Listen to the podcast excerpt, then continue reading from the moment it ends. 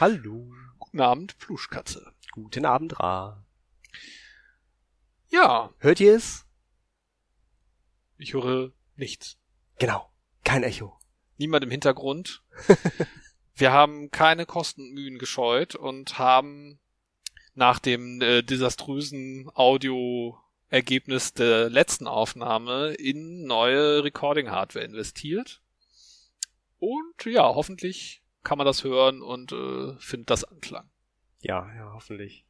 Das, das klang ja doch etwas furchtbarer als erwartet schon. Ja, also es gibt schon gute Gründe, warum Leute üblicherweise nicht mit solchen Setups aufnehmen. Hm. Genau, worüber wollen wir heute reden? Ja, wir wollten ja heute eigentlich über sicherere Betriebssysteme reden. Das haben wir aber, weil wir einen ganz tollen Gast zu dem Thema in Bälde erwarten, dann, den wir dank neuer Hardware und neuer Recording, ja, dank neuer Recording Hardware auch wunderbar aufnehmen können.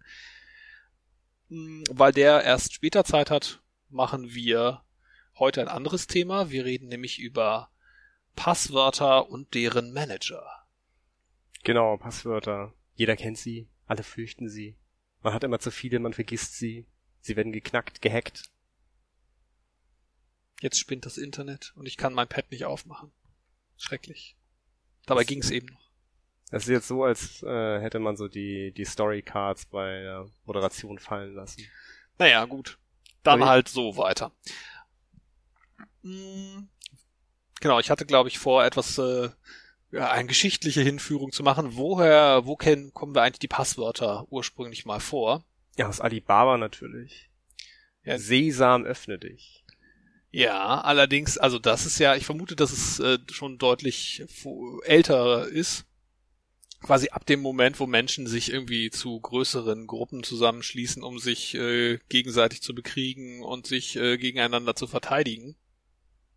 Seit dem Moment, spätestens mal gibt es Passwörter, um quasi in großen Gruppen die Zusammengehörigkeit oder die Zugehörigkeit zu einer Gruppe zu beweisen. Also bis heute gibt's ja im Militär das, was man die Parole nennt, was äh, ein Kommandeur einer, einer Truppe irgendwie kennt oder was nur die Kommandeure kennen, um damit die Truppen sich gegenseitig gegeneinander äh, gegenüber ausweisen können. Deutlich machen können, dass auch wenn sie sich bei Nacht und Nebel unter schlechten Sichtbedingungen treffen, dass dieser Teil der, Gru der Gruppe zum, ja, zur gemeinsamen Gruppe gehört. Wobei, wenn man dann merkt, dass die falsche Parole gesagt wird, dann muss man die Leute ja erschießen, weil sonst Ja, oder gefangen nehmen oder sowas. hm, gefangen nehmen ist besser.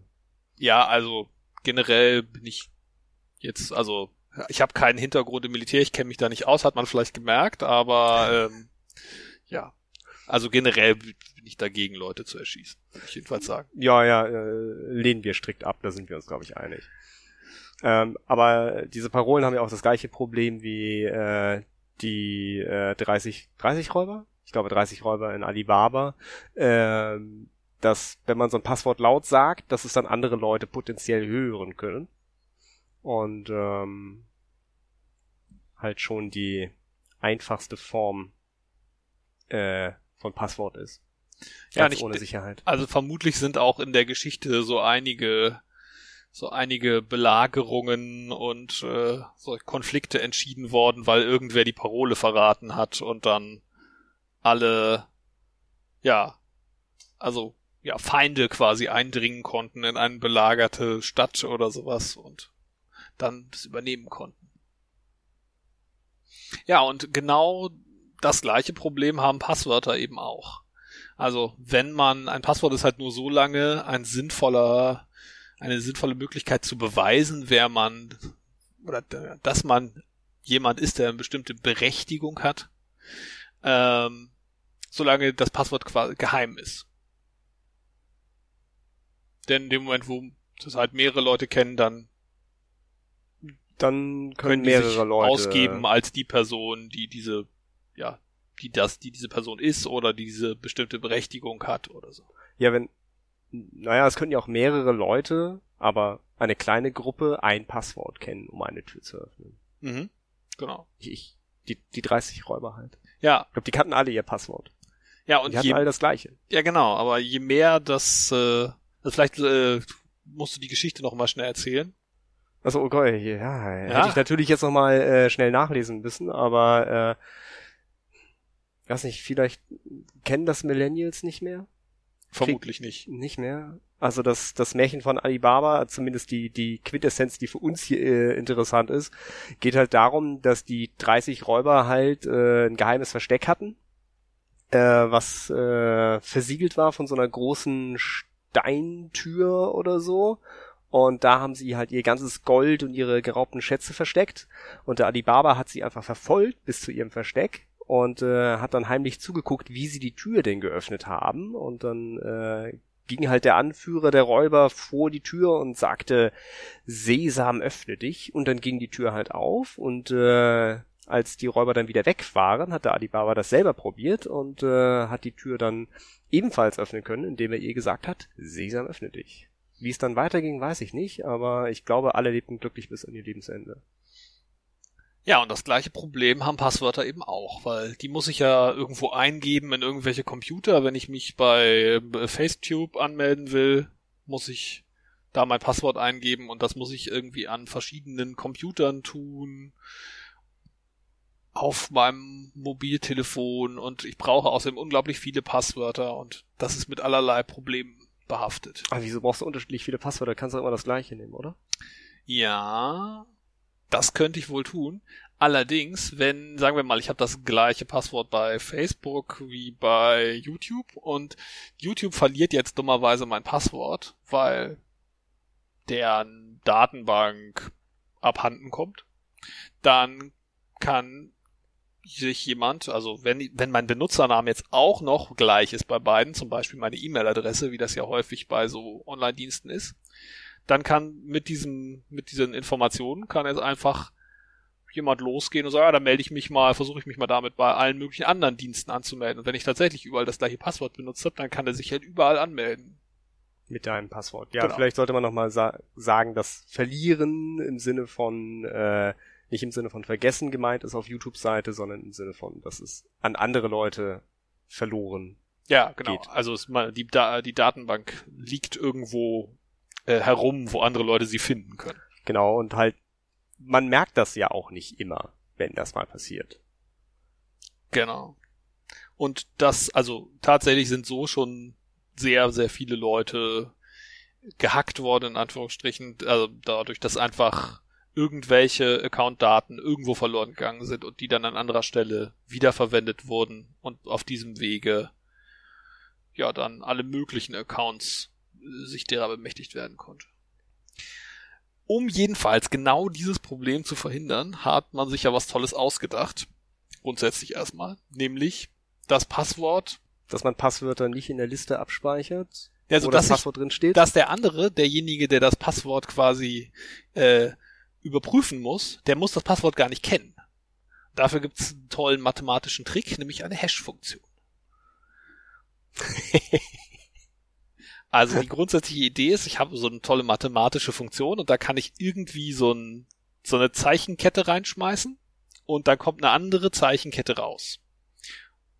Das Tolle ist jetzt, man kann immer äh, die, eine, ähm, das Passwort quasi in die Funktion reinschmeißen und dann kommt eine sehr zufällig aussehende Zeichenkette dabei raus. Aber man es gibt keine einfache Möglichkeit, aus dieser zu, zufällig aussehenden Zahlenkette wieder das Passwort zu erzeugen. Das, und das sollen bedeutet, wir einfach so glauben. ja, also darauf können wir später nochmal zu sprechen kommen, ob wir das einfach so glauben sollten. Aber zumindest mal gibt es so mathematische Funktionen, die das versprechen, dass sie das können. Und das Tolle ist dann, dass sich dann Facetube einfach diesen zufällig aussehenden Wert merken kann und wenn ich mit meinem Passwort komme, dann wird, schmeiße ich mein Passwort einfach in diese Funktion rein und übermittle nur diesen Ausdruck und dann beziehungsweise ich übermittle mein Passwort und Facetube schmeißt das in die Funktion rein und kann dann prüfen, ob das das richtige Passwort ist. Genau, du, äh, wenn du, du es in die Hash-Trommel reinwerfen würdest, dann wäre die Sicherheit nicht mehr gewährleistet. Das stimmt. Hast So, das recht. ist ganz wichtig. Also der, der Anbieter, der sozusagen das Passwort überprüft, der muss die Hash-Trommel rühren. Wobei ich jetzt gerade drüber nach, wieso eigentlich genau? Also weil wenn ich die, Naja, also wenn du dein Passwort selber hashen würdest, dann vergleicht dann- er wieder das Passwort quasi im genau, dann, Plaintext. dann Ja, wäre ja, der Hash das recht. Passwort. Natürlich, natürlich. Das- Genau, ähm, wollen wir nochmal irgendwie äh, so versuchen, bildlich zu erklären, wie so ein, wie man sich so ein Hash vorstellt, wenn man halt nicht irgendwie so mit Zahlen täglich arbeitet? Mm. Ja, ich wüsste jetzt nicht, wie ich äh, toll anschaulicher Funktionen erklären soll. Also wir könnten sagen, ich habe eine Maschine und da tue ich irgendwie ähm, irgendwas rein und es kommt was anderes raus. Okay, Ähm, ähm, äh, äh, ähm, wie wär's denn damit?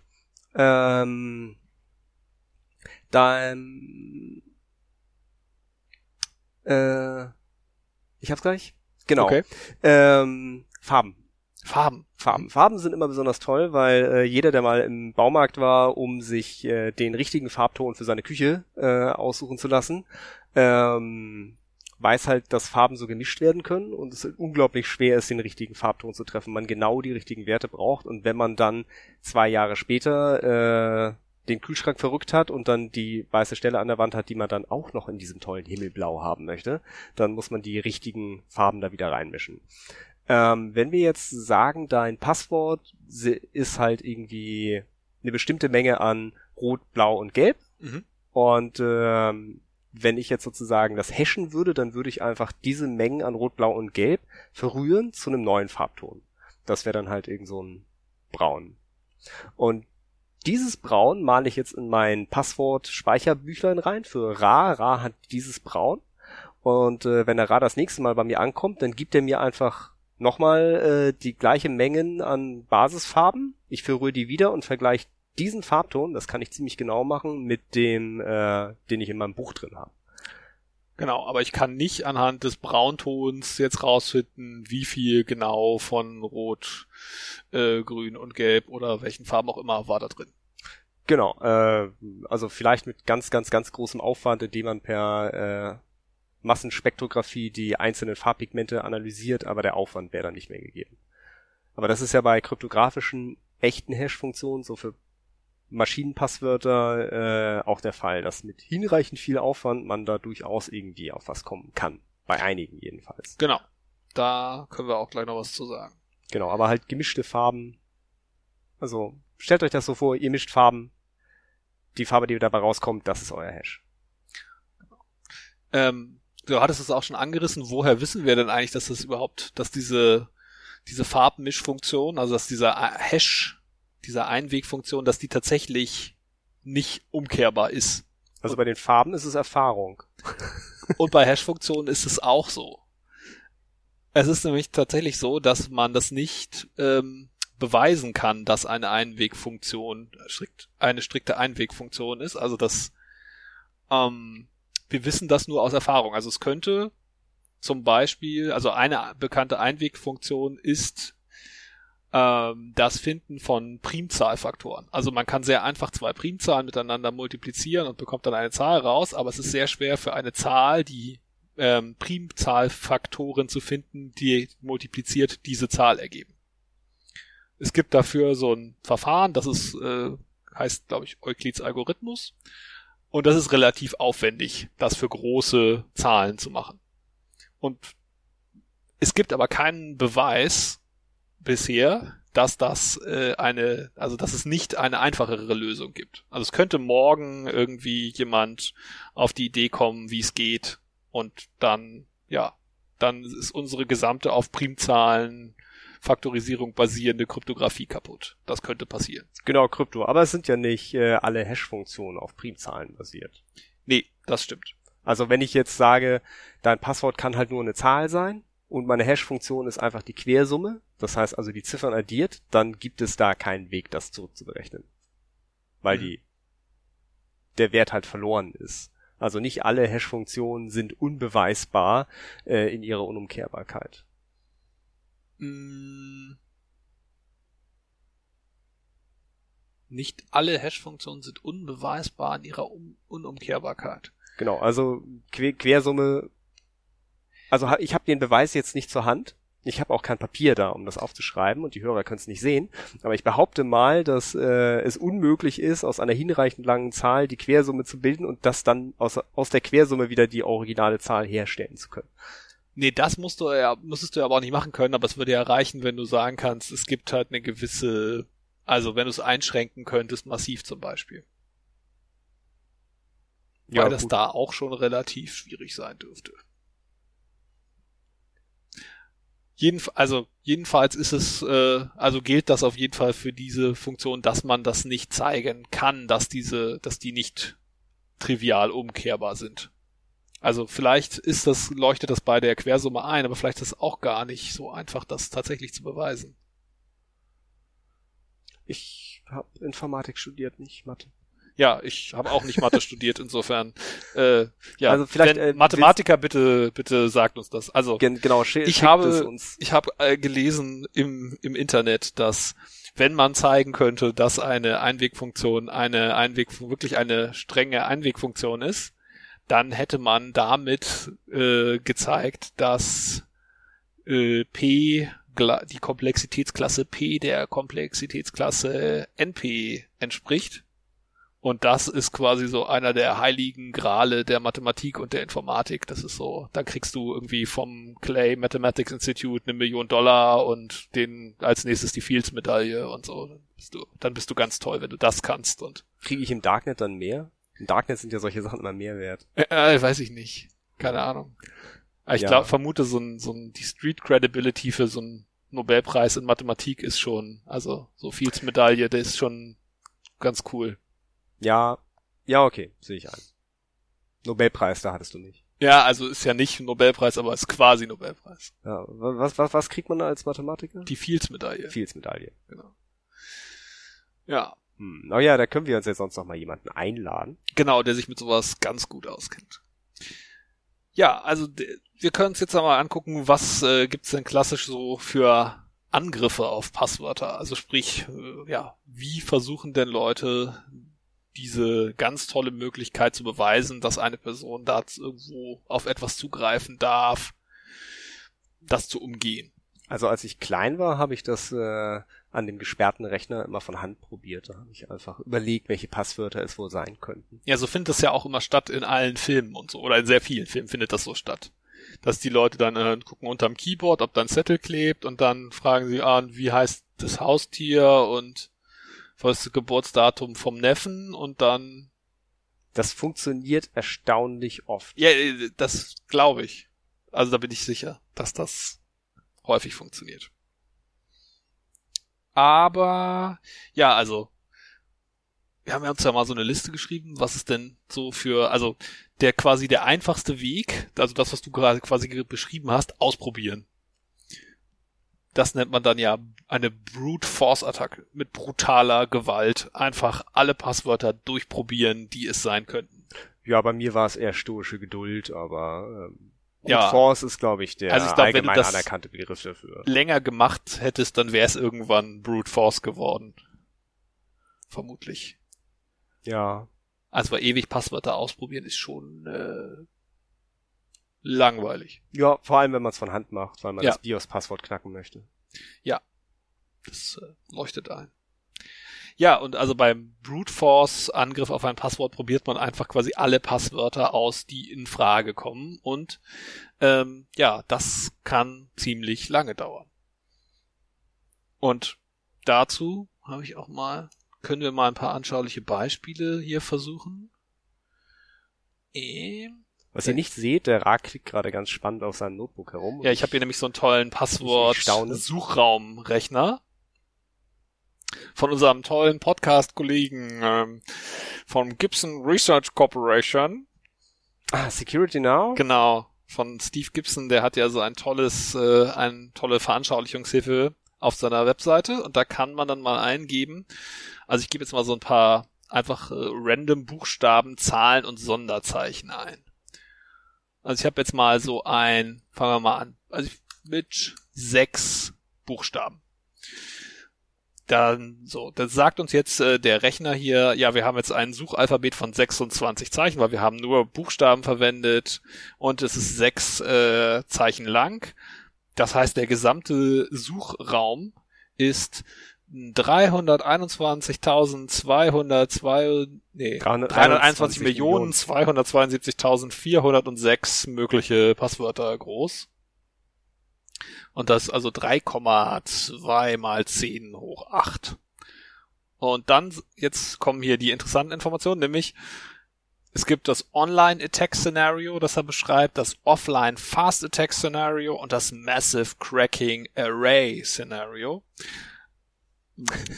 Das versuchen wir jetzt mal zu übersetzen. Das also sehr spektakulär. beim Online-Attack-Szenario ist quasi, ich setze mich jetzt hin und ich weiß hier, mein Kollege hat so ein sechs Zeichen Buchstaben-Passwort bei Facebook. Ich setze mich jetzt hin und versuche alle bei, äh, schreib mir ein kleines Skript, das bei Facebook beim Login alle Passwörter ausprobiert. Genau, hier steht in, in den kleinen Buchstaben steht äh, 1000 Versuche pro Sekunde. Genau, und ich also ich schreibe das Skript so, dass das dann parallel über ganz viele Internetverbindungen das bei Facebook versucht und das 1000 Mal pro Sekunde versucht und dann steht hier dauert es halt 3,7 Tage bis bis ich äh, das Passwort gefunden habe. Also sprich, bis ich statistisch bei 50 Prozent des Suchraums bin. Ich vermute, dass das so gerechnet ist. Oder es ist der gesamte Suchraum. Also sonst wäre es halt die Hälfte der Zeit, bis man statistisch halt da wäre. Bis man es ge gefunden hätte. Das ist nicht sehr lang. Das ist nicht sehr lang, genau. Und jetzt äh, wären das Offline Fast Attack Szenario, das ist die nächste Stufe quasi, wäre, wenn ich habe äh, bei Facebook ist, ist die Datenbank verloren gegangen, weil irgendein Hacker die rausgetragen hat. Aber Facebook hat natürlich alles ganz toll durch die Hash-Funktion durchgeschoben und so weiter. Und ich muss jetzt quasi gegen die Hash-Funktion das ausprobieren.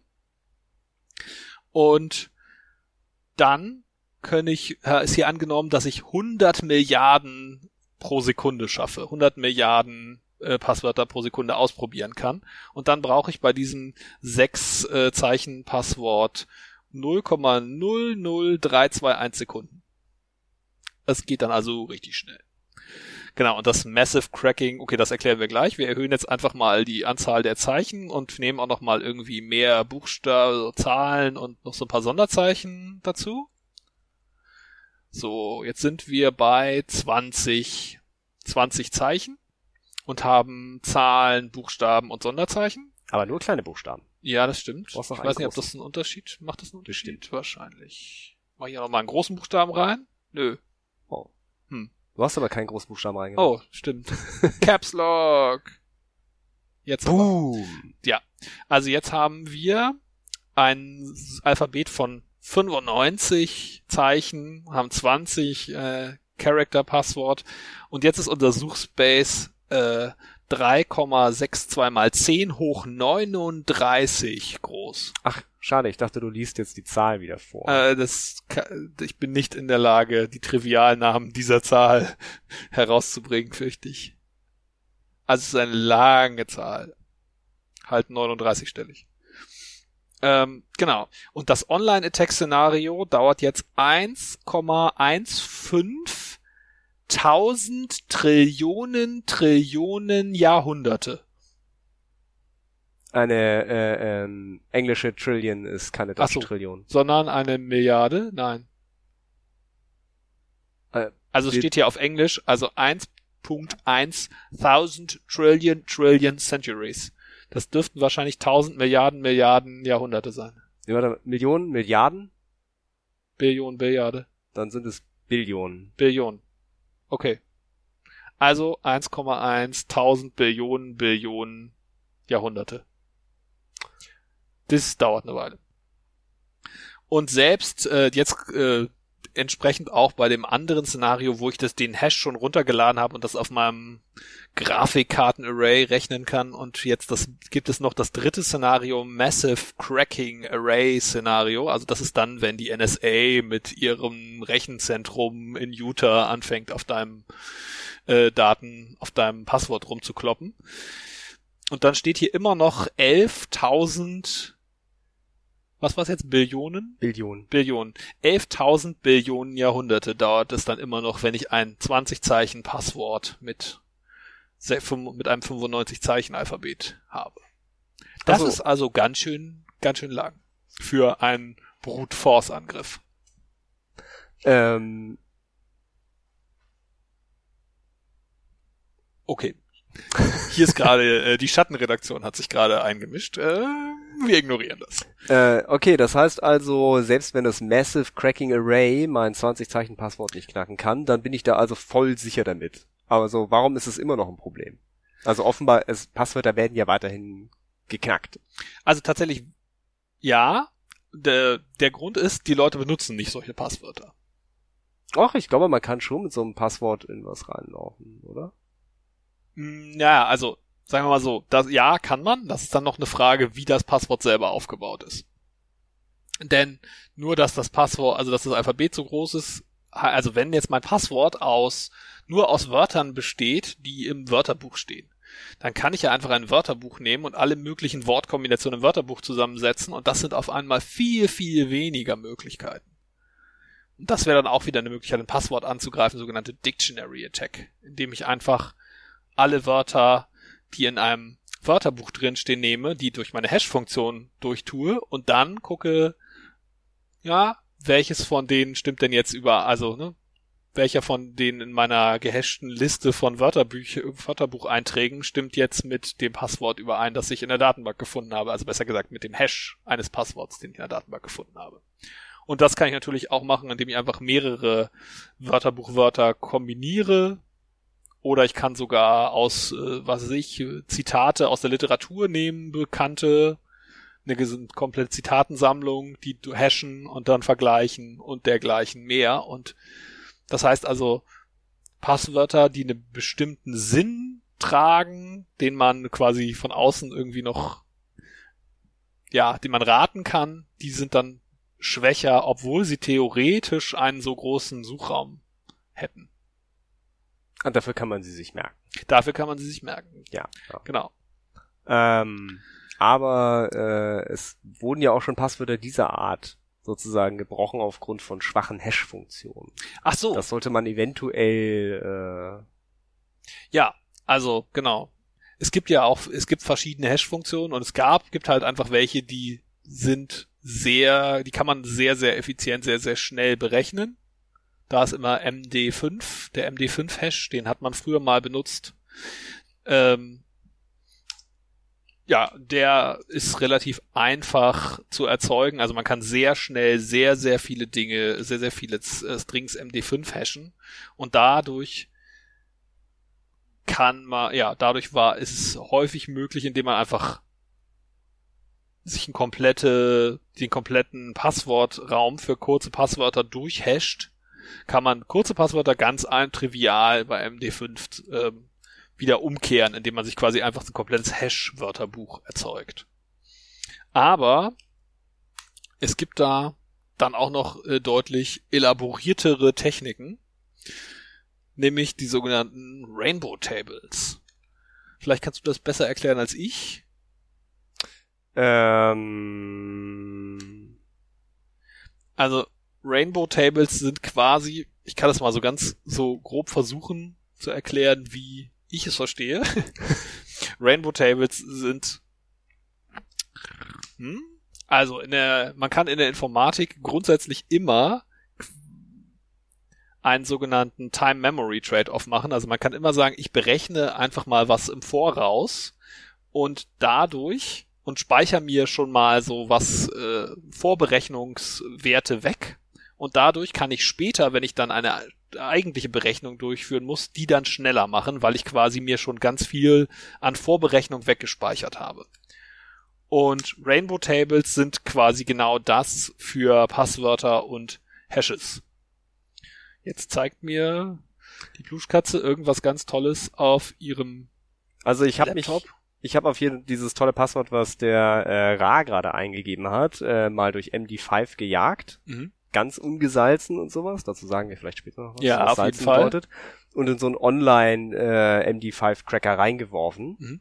Und äh, lustigerweise äh, hat er dazu nichts gefunden. Das heißt, Ras Passwort ist tatsächlich so sicher, dass es zumindest dieser tolle Online-Hash-Cracker nicht cracken konnte. Dabei Und bin ich nur mit dem Kopf auf die Tastatur gefallen quasi. einmal im Kopf über die Tastatur gerollt. Ja. Ja. Ähm, aber äh, also, wir packen ihn in die Show Notes. Wenn es jemand knackt, dann äh, weiß ich nicht. Gibt's auf dem Kongress eine Mate von uns Ja, auf jeden Fall. oder zwei. Wir sind ja auch zu zweit. Ähm, Genau. Also im Wesentlichen ist ein Rainbow Table quasi, ich stecke vorher, also ich stecke vorher sehr viel Arbeit rein und berechne mir ganz, ganz viele Informationen vorab. Und dann, wenn ich da tatsächlich ein konkretes Passwort prüfen, also einen konkreten Hash prüfen will, dann kann ich das mit relativ wenig, also mit reduziertem Rechenaufwand tun. Und dann hat man halt so einen riesen fetten Rainbow Table File von ein paar Gigabytes bis 100 Gigabytes oder noch größer. Je nachdem halt, wie lang die Passwörter sein sollen, die man brechen können möchte mit den Rainbow Tables. Ähm, und dann äh, reduziert das massiv die Zeit, die man braucht, um so ein Passwort, um so einen Hash zu reversen, wie man sagt. genau, also man, man speichert halt nicht alle Passwörter, weil das wären ja mehr als 100 Gigabyte. Ja, sondern man speichert nur so die, die Anfänge und Enden von bestimmten Gruppierungen von Passwörtern.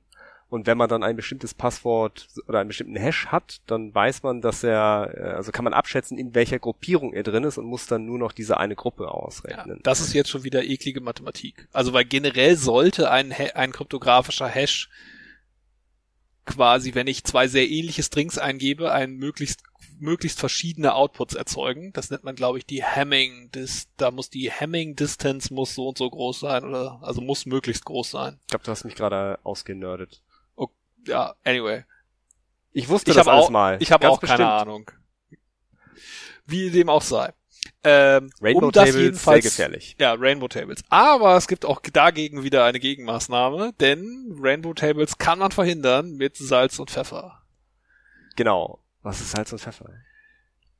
Also die grundsätzliche Idee ist erstmal die, ich bin jetzt Facetube und der User kommt zu mir und sagt, hier ist mein Passwort. Der meldet sich zum ersten Mal bei mir an, erstellt einen Account und sage, alles klar, Passwort nehme ich hier, tue ich in meine tolle Hash-Funktion rein und speichere das weg. Aber ich, bevor ich das in meine tolle Hash-Funktion rein tue, schreibe ich da noch was dazu.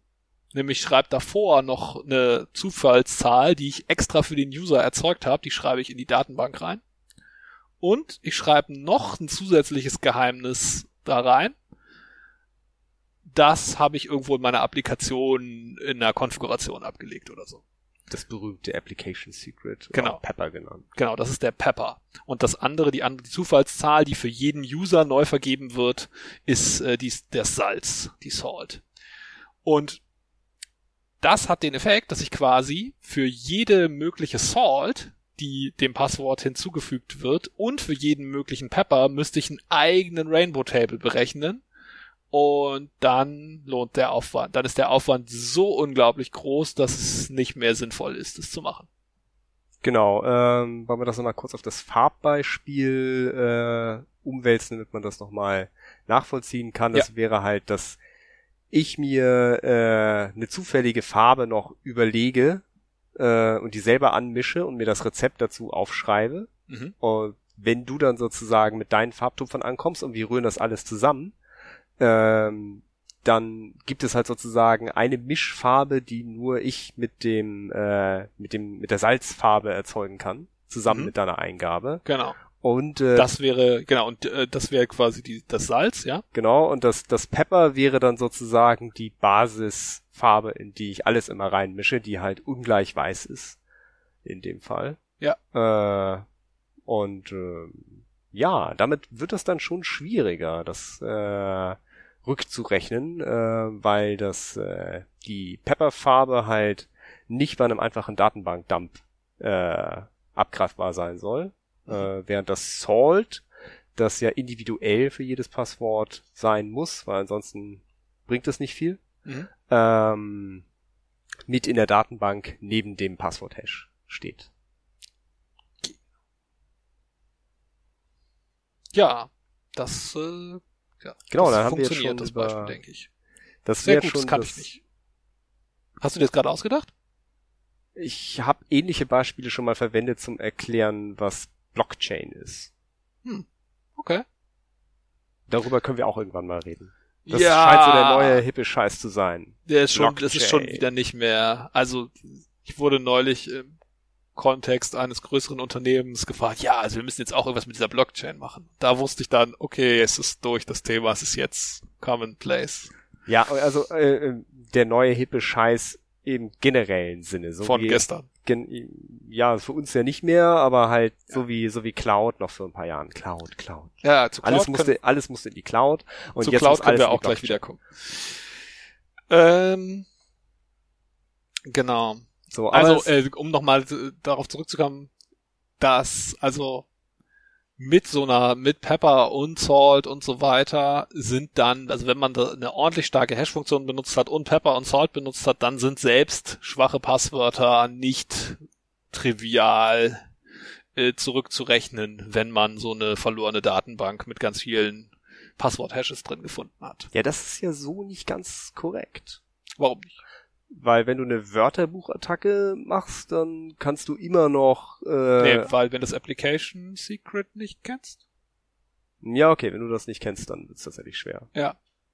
Aber man geht ja bei Kompromittierung dann davon aus, dass eventuell auch Kenntnis davon erlangt werden kann. Ja, das ist richtig. Ähm, also dann, wenn du dann quasi, dann nimmt man immer die Liste der bekannten 50.000 beliebtesten Passwörter, die aus historischen Passwort, Passwörter sind verloren gegangen Datenbanken gewonnen wurden und stellt dann fest, ah ja, okay, die Leute benutzen halt diese 50.000 Passwörter, die gerne. Und da, damit kann man dann immer schon so einen gewissen Prozentsatz von so einer Passwortdatenbank äh, wieder lesbar machen. Genau, also beim Wörterbuchangriff, da würde ich einfach äh, für jeden Hash, den ich finde, äh, die 50.000 aus meinem Wörterbuch mit dem Salz, was ich gefunden habe und dem Application Secret, was, weil ich ein cooler Hacker bin, ich auch mit gehackt habe, äh, in den Fingern habe, äh, hashen und würde halt so lange probieren, bis ich eingefunden habe. Und äh, das ist durchaus schon diverse Male vorgekommen, wenn ja. das Passwort halt sehr schwach ist. 1, 2, 3, 4, 5, 6 ist kein sicheres Passwort. Ja, Monkey, God, Sex, die üblichen Swordfish. Monkey? Monkey, Monkey ist total beliebt. Oh, das kann ich noch nicht. Doch. Ich kenne nur äh, äh, Love, Sex, God. Ja, das sind ja die so die quasi die kanonischen Passwörter. Aber in den, also in den größeren Passwort-Leaks der letzten Jahre ist Monkey immer ganz oben dabei. Monkey? Ja. Warum vielleicht, auch immer. Vielleicht tippt sich und das Passwort gut. natürlich und so. Das, ich, ich glaube, das tippt sich gut. So wie, ja, so wie Quertz und so. Ja, ich glaube, in, in, in den deutschen. Passwortlisten war es immer Fred. Fred? Fred. Ja, stimmt. So ein schönes Viereck auf der deutschen Tastatur. Mhm. Ja, genau. Also was kann man da auch alles einbeziehen? Die Tippökonomie und so. Äh, auf jeden Fall, auf Ja. jeden Fall. Genau. Und also deswegen, jetzt kommen wir nämlich das, um, um jetzt quasi dann wirklich, äh, also dann kommt ja auch dazu, dass Passwörter eben wiederverwendet werden, wie wir am Anfang besprochen haben. Und wenn jetzt einmal so ein Passwort irgendwo verloren gegangen ist und jemand jetzt also geschafft hat, das zu reversen, dann hat der jetzt quasi daraus deine E-Mail-Adresse in Kombination mit deinem Passwort, das du vielleicht bei ganz vielen Online-Diensten benutzt hast. Weil und ich, dich auch schon gar nicht mehr erinnern kannst, bei welchen du das alles benutzt hast. Weil man hat ja heutzutage viele hundert Accounts bei vielen hundert tollen Social Media Diensten. ach so, ich, hat man nicht inzwischen so Single Sign-On oder sowas? Ja, also deswegen melden sich ja alle Leute mit Facebook heute an. Deswegen wird Facebook quasi zum Entity, zum Identity Provider, sagt man ja. Was ja lustigerweise dann das gleiche Problem ist, weil wenn das Facebook-Passwort dann geknackt wird, dann hat man ja trotzdem Zugriff auf alles. Ja? richtig. Ähm, Sehr gut. So. Ähm, jedenfalls, um dieses Problem zu adressieren, dass man eigentlich ganz viele Passwörter braucht, für mich für jeden Account ein eigenes, ganz starkes, tolles, langes Passwort, das nicht im Wörterbuch steht und aus ganz vielen absurden Zeichen besteht. Deswegen gibt es Passwortmanager. Und Passwortmanager sind Software, die sich für mich Passwörter merkt. Achso, bei mir heißt das Notizbuch. Ja, stimmt. Das also ist auch äh, eine nicht illegitime Form des Passwortmanagers, würde ich sagen. Weil, naja, also wenn du es dir in so ein Notizbuch schreibst, dein Passwort dann also liegt es zwar in Anführungsstrichen offen rum, aber immerhin braucht, muss jemand dann halt zu dir nach Hause kommen und dir dein Notizbuch klauen. Und das ist ja schon mal für den normalen Durchschnittshacker, der nicht gerne vor die Tür geht und äh, sowieso sozial bisschen scheu ist. Also ja. Also für den Durchschnittshacker und auch für den äh, für, für die anderen Hacker generell keine gute Idee, Passwörter aufzuschreiben. Vor allem, wenn man sie zu Hause aufbewahrt in einem Notizbuch, weil wenn man dann doch mal Besuch von der Staatsgewalt bekommt, die suchen nach genau sowas. Ja.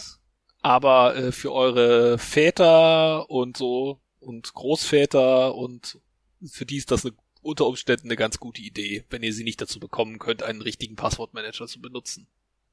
Ist immer noch besser als dasselbe Passwort bei allen Online-Diensten, die sie dann doch noch benutzen, zu verwenden. Eine deutlich bessere Idee. Ja. Aber äh, ist, wir wollten ja über Software, weil Software das Leben leichter macht. Genau, und dafür den, den Passwortmanager. Also ich habe dann, im Prinzip ist das so eine kleine Datenbank und die äh, merkt sich meine Passwörter. Und wenn das ein bisschen komfortabler ist, dann erzeugt das Programm für mich auch noch äh, gute Passwörter. Das sammelt dann so Zufall ein, dieses Programm. Wie es das genau macht, weiß ich auch nicht so genau, aber aus verschiedenen Zufallsquellen, die in so einem Computer drin sind, sammelt es so Zufall ein, wenn es eine gute Software ist. Einige Passwortmanager machen das ja. so, ja. Also es gibt auch welche, die erzeugen so Pseudo-Zufall, aber es gibt auch welche, die richtig so Entropie-Sammelfunktionen haben. Ja, die meisten Betriebssysteme haben das inzwischen eingebaut. Da wird dann ja. aus dem Rauschen des Mikrofons, der Kamera, der laufenden Prozesse und so weiter genug Entropie geholt. Aber da können wir eine ganze Folge, glaube ich, reinkippen. Ja. Äh, wie man denn nun sicheren Zufall erzeugt und warum. Ja, nicht erzeugt. Das ist ja der Punkt. Man kann Zufall nicht erzeugen. Ja, wie also, man ihn sammelt. Ja, ja. okay. Ja. Entschuldigung. Kein sammelt. Problem. Ähm, ja, also du hast dann praktisch die Datenbank mit all deinen Passwörtern bei dir lokal auf dem Rechner. Ah, das ist ja schon ein guter Fall. Und also dann Also wenn ich, ich da einen Rechner dann hacke, dann habe ich auch Zugriff auf alles. Das stimmt, aber wenn du meinen Rechner hackst, hast du sowieso dann installierst du einfach einen Keylogger und dann kennst du eh alle meine Passwörter. Was ist, wenn ich nur deine, deine Festplatte mopse? Ja, dann ist meine Festplatte natürlich Full Disk encrypted. Ja, aber das ist und noch dazu hat mein Passwortmanager natürlich auch wieder die tolle Funktion, die ganzen Passwörter zu verschlüsseln mit einem Masterpasswort. Genau, der Passwortmanager hat ein Passwort, darauf wollte ich hinaus. Ja. Also äh, das ist nicht nur eine Excel-Tabelle, sondern der versucht das tatsächlich einigermaßen sicher äh, aufzubewahren. Ähm, und der Effekt ist quasi dann, ich muss mir dann wieder eben doch nur ein Passwort merken, nämlich das Passwort von meinem Passwortmanager. Und der merkt sich dann für mich alle anderen Passwörter. Und die können dann auch richtig kompliziert sein, so 50 Zeichen, alphanumerischer Salat, ganz tolle, ganz toller Zufall. Genau, aber wenn du das eine Passwort vergisst, dann sind alle meine Passwörter. Es ist so, als weg. wenn du alle auf einmal vergessen hättest. Genau. Also die, alle, die ich aber eh nie kannte.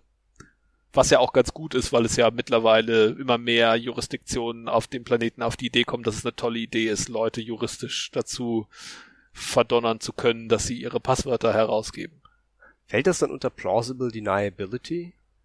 Wenn ja. du halt sagst, ich habe das Passwort selber nie gesehen, ich habe es einfach nur aus Also ich habe es vielleicht gesehen, aber es ist irgendwie 50 Zeichen lang. Ihr könnt nicht erwarten, dass ich mir 50 Zeichen merke, die ich mal kurz angeguckt habe. Ja, also äh, es gibt ja diese Passwortmanager, die das direkt in deinen Copy-Paste-Buffer reinschmeißen. Ja, das machen ja die meisten. Genau, und dann kann es halt sein, dass du es tatsächlich auch nie auf dem Bildschirm gesehen hast. Ja, kann sein, ja. Aber selbst wenn du es gesehen hast, ist immer noch absolut plausible, dass du dir diesen 50 Zeichen String nicht gemerkt hast. Genau, dann hoffen wir mal, dass äh, die äh, Leute, die letzten Endes entscheiden darüber, ob man mit dem Gummischlauch auf dich hineindrischt oder dich äh, in Beugehaft nimmt, diesen Podcast hier hören und wissen, du weißt dein eigenes Passwort gar nicht. Naja, die haben da natürlich auch mal schon lange meinen Rechner beschlagnahmt, wo mein Passwortmanager drauf ist und wollen dann das Passwort für meinen Passwortmanager haben. Seht ihr, wenn ihr den RAR festnehmt, dann müsst ihr nur diesen Rechner und dieses eine Passwort herausfinden. Ja, so, so ist das. Ähm, es gibt da aber auch noch verschiedene Arten von, von Passwortmanagern es gibt da, also das geht es ja wie bei Sicherheit immer, geht es um einen um einen Kompromiss, einen Trade-off aus äh, sich, äh, Sicherheit gegen gegen Komfort. Und es gibt jetzt sehr komfortable Passwortmanager, die speichern für dich deine Passwörter im Internet ab. hört sich sehr sicher an. Ist es nicht genau das, wo wir die Passwörter nicht haben wollen, damit sie sicher sind? Aber die sind ja verschlüsselt. Ah. Mit deinem super sicheren Masterpasswort. Also das ist dann das Szenario, wo die äh, Regierung, die dich foltern will, nicht mehr mehr deinen Rechner beschlagnahmen und äh, einsammeln muss und die Harddisk Encryption brechen muss, um dich dann dazu zu bringen, äh, dein Passwort für deinen Passwortmanager zu verraten, sondern wo sie das einfach direkt beim Online-Dienst, wo du deine sowieso alle deine Passwörter in verschlüsselter Form liegen hast, äh, abfragen können.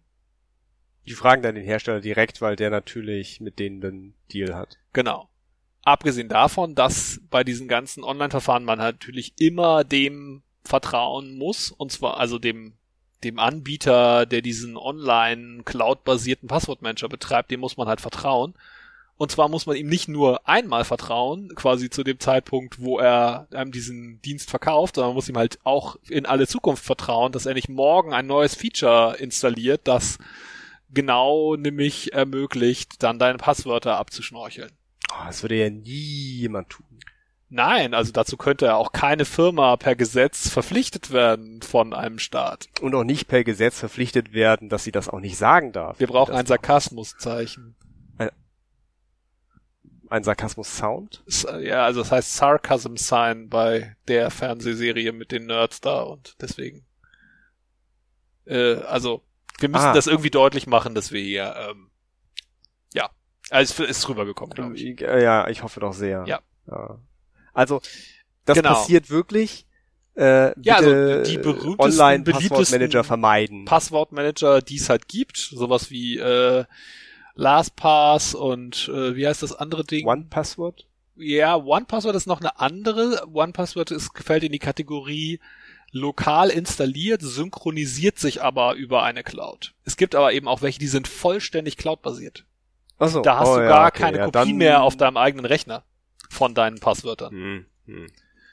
Aber One-Password ist nicht Open Source, glaube ich. Nee, ist es nicht. Ja, also muss ich auch vertrauen.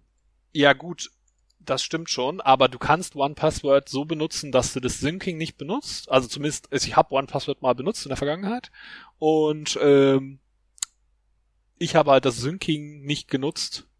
Das musste man damals nicht. Muss man das Ähm, jetzt? Ich weiß es nicht, ich kenne die aktuellste Version nicht. Wenn man das jetzt tun muss, dann wisst ihr vielleicht jetzt warum. ja, äh, möglich. Gab es ein National Security Letter, aber ich glaube, die sitzen in Kanada. Da ha haben die Amerikaner keinen Zugriff. Äh, da könnten wir eigentlich hätten, also das hatte ich auch auf der Liste, wir hätten die Winnie Teichmann, die ist nämlich Entwicklerin bei Agile Bits, der Herstellern von OnePassword, hätten wir dazu mal befragen können. Die ist nämlich der deutschen Sprache sehr gut mächtig, podcastet auch und sitzt in Kanada bei Agile Bits. Oh, Aber ja, ein anderes wir Mal. mussten das Thema ein bisschen ad hoc dazwischen schieben. Genau, eigentlich wollten wir über sichere Betriebssysteme reden. Hatten wir ja gesagt. Äh, genau. Aber da man für sichere Betriebssysteme sichere Passwörter braucht, ist vielleicht ganz gut, wenn man zuerst lernt, wie man sichere Passwörter macht. Hm, richtig. Gut, äh, ja. Äh, Also wir haben die Synchro, genau, wenn man jetzt, also grundsätzlich verstehe ich aber den Ansatz, dass ich sagen will, ah, ich habe aber irgendwie mehr als ein Gerät und ich möchte jetzt auch gerne meine Passwörter irgendwie, mein Passwort-Safe an mehreren Stellen zur Benutzung haben, nämlich auf meinem Desktop, auf meinem Laptop und am besten auch noch irgendwie auf meinem Mobiltelefon. Und da muss man sich dann schon was überlegen. Also man kann jetzt natürlich das Ding händisch, äh, immer wenn man was geändert hat, dann auf die Geräte kopieren. Sein Telefon per Kabel an seinen Rechner anschließen und das da drauf kopieren. Oder man baut sich eben irgendwie eine eigene Synchronisationslösung. Zum Beispiel, indem man einfach ein Git-Repository irgendwo sich auf seinem eigenen Server anlegt und das dann darüber kopiert. Also sehr, es ist doch so, dass die ähm, die gespeicherte Passwortdatenbank verschlüsselt ist. Richtig. Ist die denn hinreichend gut verschlüsselt, dass sie theoretisch als ver verschlüsselt genug zur Übertragung gilt? Ja. Ich, also, ich weiß jetzt, also es kommt doch an, weil dieses Command-Line-Tool, was äh, Pass, das benutzt halt GPG. Und wenn du halt einen GPG zwar Pass. 2048-Bit-Key hast, das kriegt keiner, soweit wir wissen, keine Force on Earth kann das aufmachen. Boah, da kann ich das einfach in meine Dropbox reinlegen. Das kannst du theoretisch, genau. Disclaimer, ich benutze kein Dropbox. Auch da gibt's wieder noch tolle Software, die man auf Dropbox draufschrauben kann, damit dann wieder nochmal alles verschlüsselt wird, was bevor es in die Dropbox gelegt wird oder so. Ähm, aber ja. Also das ist ein gangbarer Weg. Genau, das, also wenn die wirklich gut verschlüsselt sind, die Passwortmanager-Datenbanken, dann kann man die eben auch mal transportieren über einen nicht absolut sicheren Kanal. Aber wenn man zum Beispiel einen eigenen Server zum Synken benutzen kann, oder eben die Daten per Kabel äh, auf die Geräte kopiert, dann ist das ja relativ safe.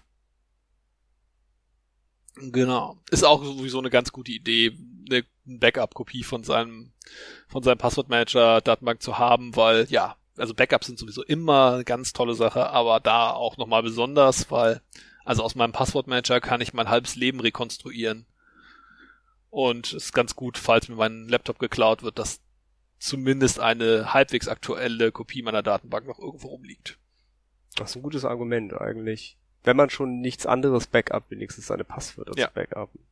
Das ist so. Hm. Ja, äh, es, es gibt da äh, noch so eine weitere Kategorie von Passwortmanagern, würde ich sie nicht nennen, aber eine ein Modell, was auch praktiziert wird, ja. wo halt äh, man über die Sicherheit nochmal streiten könnte eventuell. Das sind die äh, vollständig hash-basierten äh, Passwortmanager. Mhm. Das heißt, die verwenden keine äh, keine Randomness, sondern die erzeugen tatsächlich einen Strom von äh, Pseudo-Zufallszahlen aus deinem Masterpasswort. Mhm. Und äh, wenn du halt dann, du gibst halt dein Masterpasswort ein, dann beginnt sozusagen die Erzeugung und dann sagst du äh, für diese URL, also für Hm. youtube.com, Ja. und dann äh, wirft er nochmal youtube.com in die Entropietrommel rein und erzeugt dir daraus halt ein Passwort. Und äh, das Einzige, was du dann sozusagen dir merken musst, ist dein Masterpasswort. Du kannst deine Datenbank nicht mehr verlieren.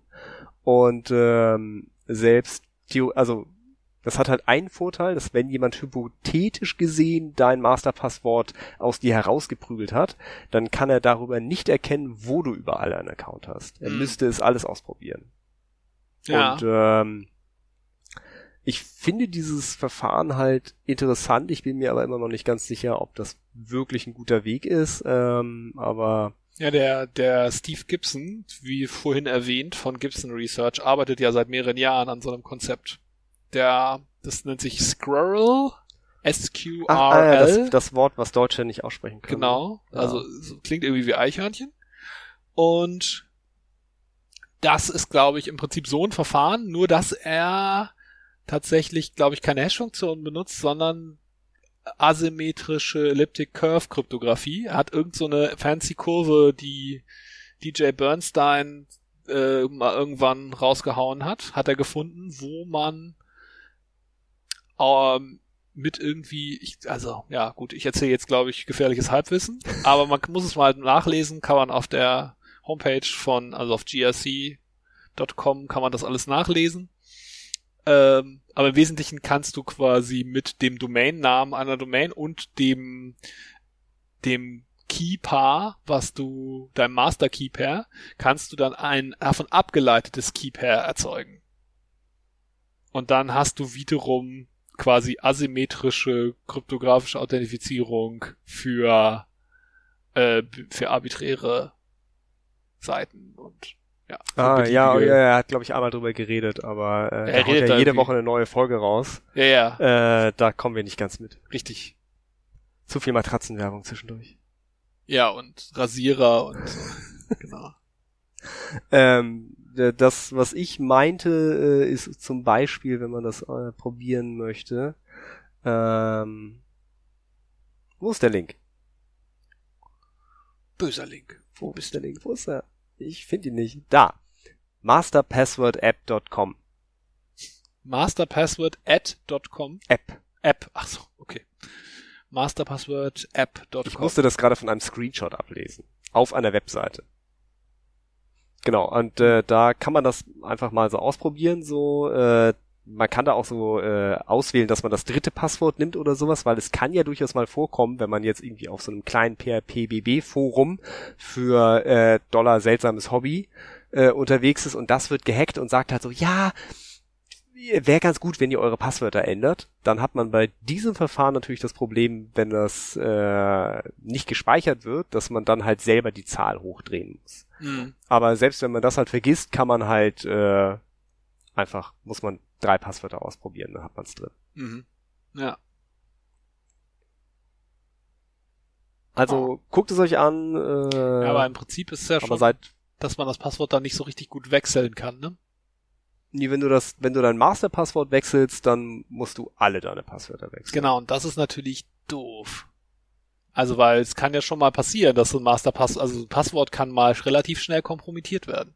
Genau, wenn Einfach dein Master mal hier die falsche Konsole getippt und bam. genau, wenn nämlich dein Masterpasswort kompromittiert ist, dann hast du auch keine Möglichkeit mehr herauszufinden, wo du überall das Passwort ändern musst, weil das Ding sich ja nicht merkt, wo du einen Account hast und wo nicht. Ja. Hm. Hat hat was von Biometrie. Also ich, wie gesagt, ich finde es halt interessant äh, und, und fand, das sollte erwähnt werden, dass ja. äh, dieses Modell auch existiert. Also für Leute, die äh, das können wir als Ausgangspunkt für die, eine Biometrie-Folge nehmen.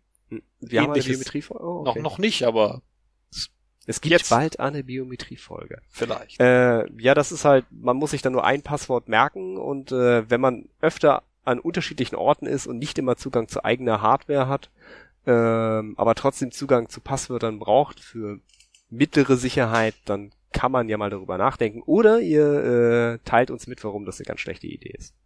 Das, ja, das, das würde ich auch gerne hören. So, wir haben auch gar nicht mehr so allzu viel auf der Liste stehen. Und die Schattenredaktion fängt schon an, hier die Tische zu rücken. ah, ah, ah, ja. Ähm, Genau, also wir haben jetzt noch eine weitere äh, Verteidigungslinie, die jetzt als nächstes kommt, nämlich die One-Time-Passwords und äh, ja. Das, was man kriegt, wenn man sein Passwort vergessen hat. Ach so, da, nee, das war, war jetzt eigentlich nicht gemeint. Achso, du meinst, ja, wenn ich jetzt so ein Reset mache, wenn ich ein Passwort-Reset mache. Also viele Leute benutzen das ja tatsächlich so. Also ich kenne richtig viele Leute, die benutzen quasi ihre E-Mail-Adresse so, äh, dass sie einfach sich Passwörter grundsätzlich nicht merken, sondern wenn sie sich einloggen wollen, klicken sie halt auf, ich habe mein Passwort vergessen, lassen sich ein einmal Passwort zuschicken, loggen sich ein und vergessen es wieder. Das ist ein interessantes Modell.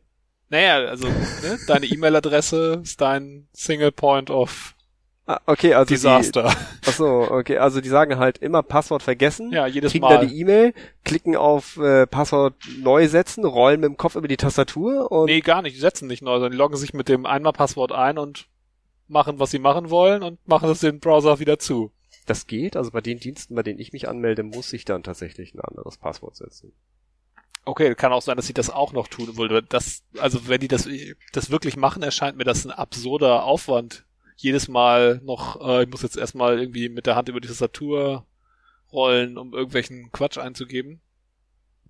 Das sind wahrscheinlich dann die Passwörter, die 1, 2, 3, 4, 5, 6, 7, 8, 9 Ja. Also ist jedenfalls auch keine, also generell sowieso, dass man auf diesem Wege seine Passwörter zurücksetzen kann, ist gar nicht so toll, weil ja, über die, die Sicherheit von E-Mail kann man ja nochmal sprechen. Wird ja, ja, da wird ja auch im Prinzip in den meisten Fällen alles im Klartext übertragen. Ja, also solange man selber nichts tut, wird es im Klartext übertragen. Ja, gut. Wenn man jetzt Kunde bei, keine Ahnung, United Internet ist und bei web.de seine E-Mail-Adresse hat, dann ist seit, keine Ahnung, vor einem Jahr haben die dann auch mal den, haben sie dann auch mal Transport Security angeschaltet oder so. Also, und wenn du dann deine E-Mail von jemandem bekommst, der zufällig auch Transport Security unterstützt, dann ist, geht das sogar verschlüsselt übers Internet. Aber deswegen kann Web.de es natürlich trotzdem lesen und so. Aber ja. Das liegt halt unverschlüsselt auf dem deren ja, Server rum. Das ist richtig. Ja, aber immerhin kann dann nicht jeder, der irgendwo unterwegs im, keine Ahnung, in deinem WLAN Access Point mithört, kann nicht dann deine Passwörter aus deinen E-Mails rauslesen. Hm. Genau. Das stimmt, genau. Es gab ja noch diese Dienste, die, die dann tatsächlich dein Passwort zugeschickt haben. Ja gut, also wenn das mal passiert, dann weißt du halt auch wirklich, okay, äh, die speichern halt die Klartext-Passwörter, weil das sollte, dazu sollte niemand in der Lage sein, dir dein Passwort zu nennen. Genau, liebe Hörer, sollte euch ein Dienst beim Passwort wiederherstellen, euch das Passwort selbst schicken, dann lauft. Konto löschen und weg. Oder schreibt denen eine E-Mail und sagt, bitte äh, fixt mal euer System, weil das geht gar nicht. So, ihr habt gemerkt, wir, war, wir sind jetzt irgendwie ein bisschen abgeschwiffen. Die Schattenredaktion hat sich wieder beruhigt und wir können jetzt noch kurz abschließen.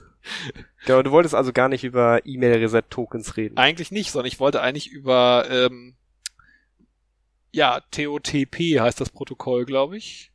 Ähm, also es gibt so ein tolles Verfahren, was im Prinzip wieder auf einem Hash basiert. Also sagen wir mal so, ich habe so ein tolles kleines Gerätchen in meiner Tasche, das hängt an meinem Schlüsselbund und da leuchtet alle fünf Sekunden, also steht immer eine Zahl drauf und die verändert sich alle fünf Sekunden. Und jetzt, wenn ich mich irgendwo anmelde mit meinem Passwort bei Facetube, dann gebe ich mein Passwort ein und hinten dran an mein Passwort noch diese sechsstellige Zahl, die da auf dem Ding draufsteht.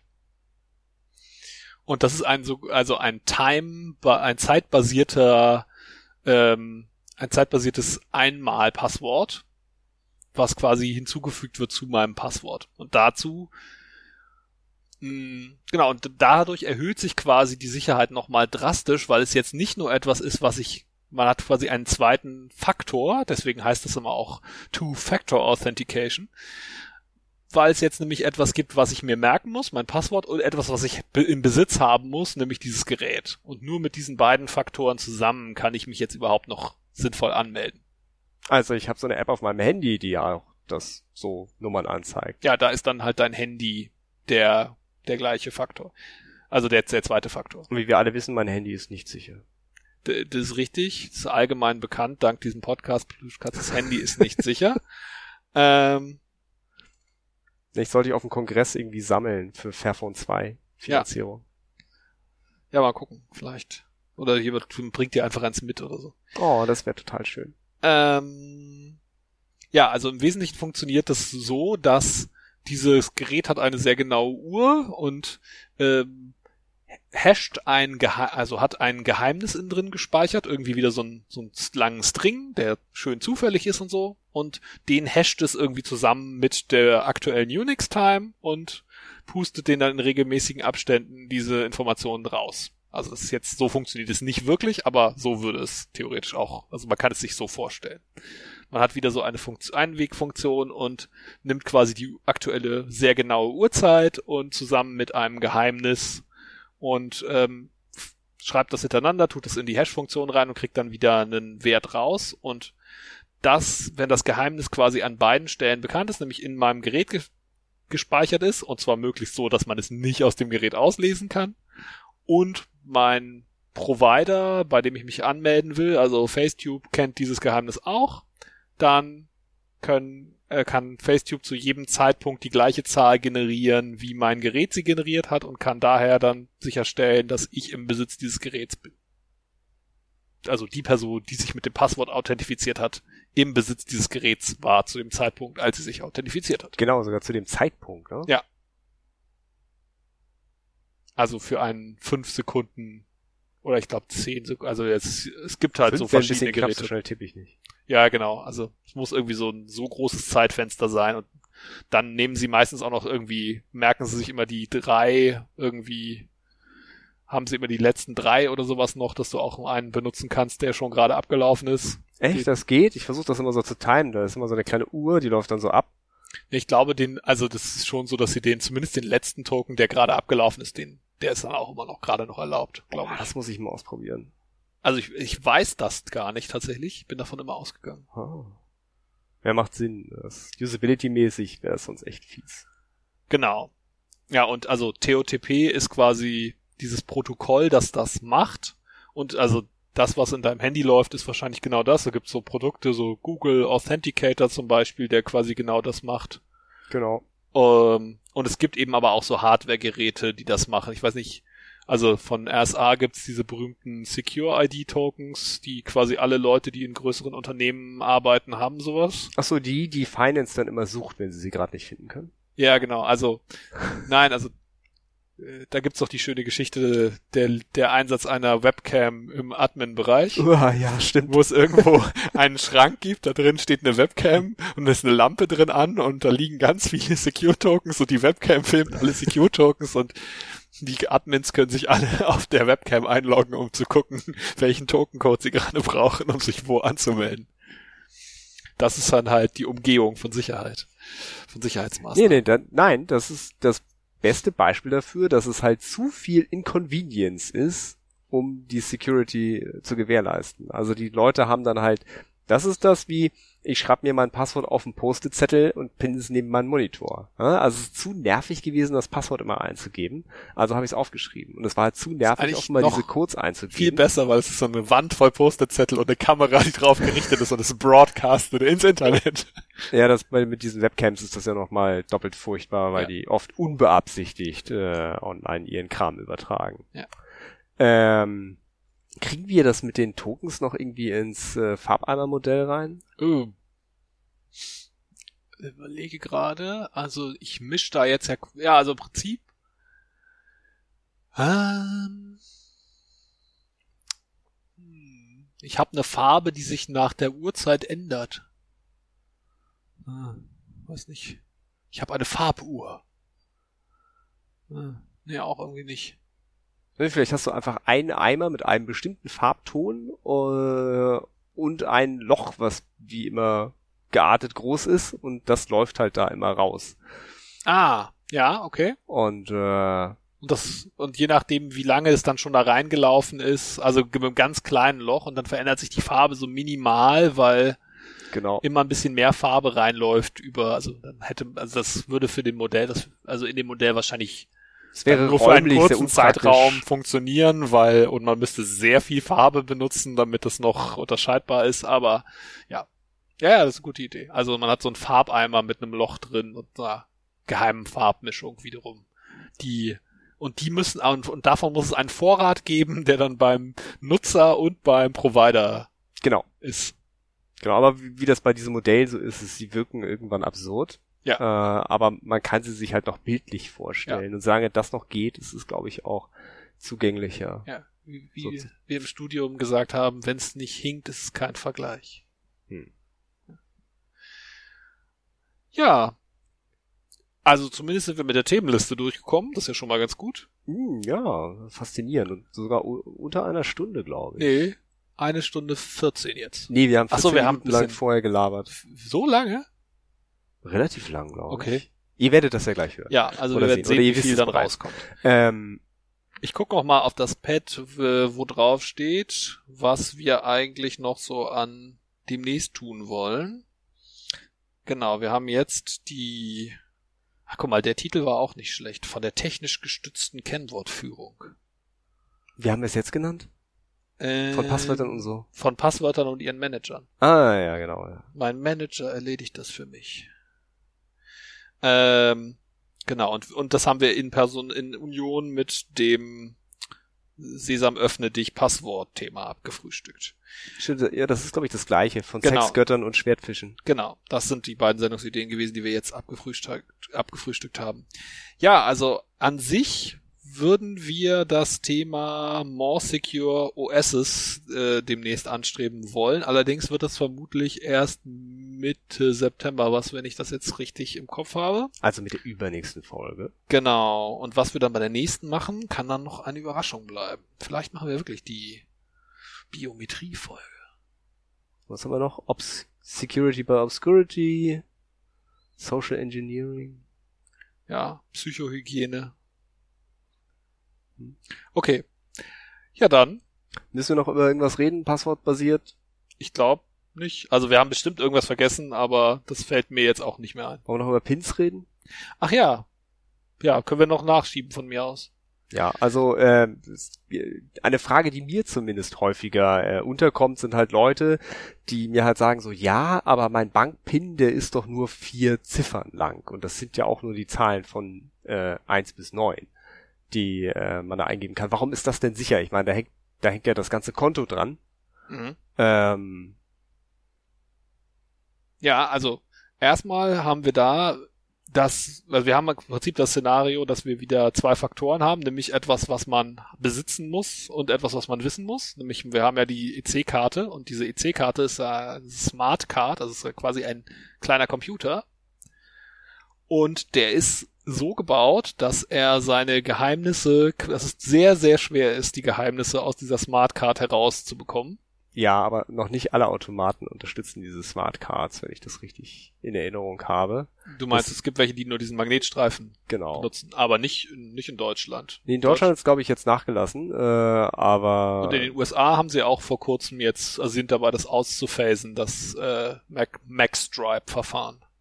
Genau, also äh, historisch gesehen halt, äh, wir, wir müssen, wir haben schon wieder vergessen zu sagen, wann wir diesen Podcast gerade aufnehmen, oder? Ja, heute ist der 17.8. 2017. Richtig. Genau. Und vor ein paar Jahren, da äh, war es üblich, dass Bankkarten äh, und immer noch üblich, dass Bankkarten halt einen Chip und einen Magnetstreifen haben, der sie jeweils ausweisen kann. Und äh, eins von beiden reichte dem Automaten, in dem man das Ding reingesteckt hat. Äh, der Chip ist schwer auslesbar. Der Magnetstreifen ist sehr, sehr leicht auslesbar. Ja. Für die Kinder zu Hause als Experiment, man nehme eine Magnetstreifenkarte, lege ein sehr, sehr dünnes weißes Blatt Papier drauf und hole sich Eisenstaub und äh, lasse den ganz, ganz, ganz vorsichtig darauf rieseln, schüttle ein bisschen und äh, warte einen Augenblick und dann erkennt man tatsächlich den äh, Magnetstreifencode auf einigen dieser Karten. Wenn Ja, kannst du ein Muster erkennen oder du was? kannst, ja, das ist ein Barcode tatsächlich. Das ist ein Barcode? Ja. Ach so. Das war mir nicht bewusst. Okay. Cool. Also das äh, Nicht schlecht. Ja, aber deswegen, Genau, also ich glaube, meine aktuelle Karte hat schon gar keinen, hat keinen Magnetstreifen mehr. ist interessant, ich muss ich gleich mal gucken. Also ich habe zwei und eine von denen hat keinen mehr. Ich habe noch einen. Ja. Chip und Streifen. Genau, und äh, äh, dieser Magnetstreifen, der ist halt einfach binnen Sekunden kopiert, ohne großen Aufwand. Deswegen, äh, Und das ist warum schlecht, wenn der kopiert werden kann? wenn das ja dein zweiter Faktor sozusagen ist, dann verlierst du den in dem Augenblick. Richtig. Das heißt also, jemand anderes könnte dann die Karte, das, das heißt ja Skimming, äh, die Karte kopieren und an einem anderen Ort, äh, weit weg von dir und äh, von eventuellen Strafverfolgungsbehörden sogar, äh, mit dieser Karte zu einem Automaten gehen, sie reinstecken und müsste dann nur noch deine vierstellige PIN kennen. Warum, warum reichen vier Stellen? Warum ist es immer noch hinreichend sicher vier Stellen? Weil, wie es wie vorhin beschrieben, ein Online-Verfahren ist, in dem nämlich durch ein im Betrieb befindliches System sichergestellt wird, dass du nur eine endliche, eine kleine endliche Zahl von Versuchen hast, das richtige pa äh, Passwort, also in dem Fall die richtige PIN einzugeben. Und wenn man, also bei den, bei den Chip-basierten ist es ja quasi in dem Chip so, ist der Chip so gebaut, dass wenn er dreimal äh, aufgefordert hat, die PIN einzugeben und es wurde aber falsche PIN eingegeben, dann sperrt sich die Karte selbst. Also dann wird der Chip in der Karte unbrauchbar. Und dadurch, dass man nur drei Versuche hat, äh, ist selbst eine vierstellige PIN dann ziemlich sicher. Das heißt also, wenn mein E-Mail-Account sich nach dem dritten falschen Eingabemuster selbst löschen würde, dann wäre vier Stellen auch ausreichend. Ja, das theoretisch schon. Das Problem wäre nur, wenn das so wäre, dann würde ich halt allen Leuten, die ich nicht leiden kann, ihre E-Mail-Accounts sperren. Und das, also weil ich ja keine EC-Karte dazu brauche, um mich, äh, um zu versuchen, mich an deren E-Mail-Account anzumelden, sondern das einfach an dem Server machen kann. Genau, genau, Ja. genau. Da ist nämlich dieser eine Punkt, den wir noch äh, nicht gesagt haben, ist, dass halt äh, Serviceanbieter, also die, wo man das Passwort eingibt, ja auch gemerkt haben, dass es diese Brute Force Angriffe gibt und gemerkt haben, dass ihre Kunden nicht immer sichere 20-stellige Passwörter, die mehrere Trillionen, Trilliarden Jahre brauchen, um ausgerechnet zu werden, benutzen. Äh, also haben diese Dienste auch einige Sicherheitsvorkehrungen, dass man nicht unendlich viele Passwörter pro Sekunde ausprobieren kann ähnlich wie die Bank. Die sind ja nicht ganz so rigoros, aber die machen halt so, du kannst drei Passwörter relativ schnell ausprobieren und danach musst du fünf Minuten warten. Wenn Genau. du das, wenn du das danach dann nochmal falsch machst, musst du zehn Minuten warten. Wenn du es nochmal falsch machst, musst du 20 Minuten warten. Genau. Einige Dienste haben dabei nicht aufgepasst und haben das an den Nutzernamen gekoppelt und nicht an die eingebende IP-Adresse. Das führte dazu, dass man gezielt Leute für die nächsten zwei Millionen Jahre aussperren konnte aus ihren Konten. Hm. indem man einfach nur oft genug zum richtigen Zeitpunkt das Passwort falsch eingegeben hat. Ganz ohne die Absicht, das richtig einzugeben. Das ist genau das gleiche wie, also wenn man ein modernes Mobiltelefon hat, was so hart, also auch Harddisk verschlüsselt ist und du dann da ein komplexes Passwort drauf hast, dann kannst du es auch noch so einstellen, dass wenn du es zehnmal falsch eingegeben hast, dass dann einfach der Verschlüsselungsschlüssel für deinen Harddisk Encryption weggeschmissen wird. Mit anderen Worten wird dann einfach das Telefon gelöscht. Und ähm, das wird halt auch so abgesichert, dass sich einfach die Zeit, die du warten musst, bevor du das nächste Passwort eingeben kannst, nach dem, weiß ich nicht, vierten Versuch einfach immer verdoppelt. So lange, bis du dann halt sehr, sehr lange warten musst. Um, man muss da am Ende irgendwie mehrere Tage warten, um dein Passwort noch. Ich weiß gar nicht, ob es sich verdoppelt, aber auf jeden Fall erhöht es sich drastisch und du musst am Ende fürs letzte Passwort wirklich sehr viele Tage warten, bevor du dein Telefon wieder benutzt, wieder entsperren kannst, wenn du es wirklich geschafft hast, neunmal das falsche Passwort einzugeben. Ja, gut, aber dafür kann halt niemand, der dich trollen möchte, einfach dein Handy aus deiner Hand nehmen und einfach zehnmal das falsche Passwort eingeben und damit dein Handy. Löschen. Ja. Richtig. So ist es. Genau, äh, ja, Handypins sind ja auch so, wenn man die oft genug falsch eingegeben hat, dann muss man diese Puck. Genau. Eingeben. SIM-Karten funktionieren genau nach dem gleichen Prinzip. Also und vor allem, wenn du den, die PUC dann mehrfach falsch eingibst, dann macht sich die Karte auch irgendwann wirklich vollständig unbrauchbar. Genau, genau, ja. Also das ist dann im Prinzip wie bei einer EC-Karte auch nur mit bisschen weniger Sicherheit. Also bei EC-Karte ist, glaube ich, das einfach die Idee, naja, wenn wirklich jemand, dann tauscht man die Karte im Zweifelsfall aus. Ich glaube, man kann die, kann man die wieder entsperren, wenn du deine PIN mehrfach falsch eingegeben hast, dann musst du eine neue Karte kriegen. Für EC-Card Ja? kannst du wieder entsperren. Ja? Ja. Ah, okay. Aber das kann, muss dann die Bank machen mit irgendwie supergeheimen Master Secret Key. Ich weiß nicht, ob das auf der Karte wirklich gesperrt wird oder Doch, doch. dann Das ist also bei den bei den äh, Pin und Chip, da sperrt sich die Karte, soweit ich Okay, ja gut, bei den weiß. Pin und Chips weiß ich nicht, ob man die zurücksetzen kann. Bei den Magnetstreifen war das halt kein Ding. Gehst du hin, zeigst du Ausweis, sagst du, machst du dann wieder fit. Dann nörgeln die ein bisschen, eventuell muss man eine Bearbeitungsgebühr blechen dafür und dann ist, geht die Karte wieder. Ja. Und bei Kreditkarten zum Beispiel, da kannst du einfach so anrufen. Ja, ja, das ist Ich musste mal für mein Handy anrufen, weil ich meine PIN vergessen hatte. Und ich hatte meine PUC nicht mehr. hm. Und dann konnte ich der einfach, Service Provider hatte deine Puck noch. der Service Provider hatte meine PUC noch. Ah, Das war, ist das gar war nicht auch, so gut eigentlich. Nee, das war aber interessant. Also äh, merke, äh, PIN und PUC reichen nicht aus, um ein Handy vor staatlichem Zugriff zu schützen. Nee. Das ist sicher so. Ja, wobei der Service Provider auch einfach eine neue SIM rausgeben kann auf diese, also Hm. für die, die Nummer. Insofern, Gut, über Telefonsicherheit müssen wir auch mal reden, aber das ist eine ganz, ganz heißes Eisen. Ja, darüber müssen wir auch noch mal reden. ja. Alles klar. Ich glaub- bi- bitte, wenn ich ein neues Telefon habe erst. Okay. Aber es wäre ein schönes Anschauungsbeispiel. Ja, ja. Stage Fright und so. Oh Gott, ja. Ich weiß noch, als ich, als dieses, dieser Telefon-Link-Hack rauskam, mit dem man das, äh, die SIM-Karte bricken konnte, indem man einfach nur einen Link auszusehen angeklickt hat auf einer Webseite und man dann dafür so ein, so ein Patch für unpatchbare Devices äh, installieren musste, der halt sich angemeldet hat auf diese bestimmte URL-Art und verhindert hat, dass man auf diese Art und Weise dann angegriffen wird.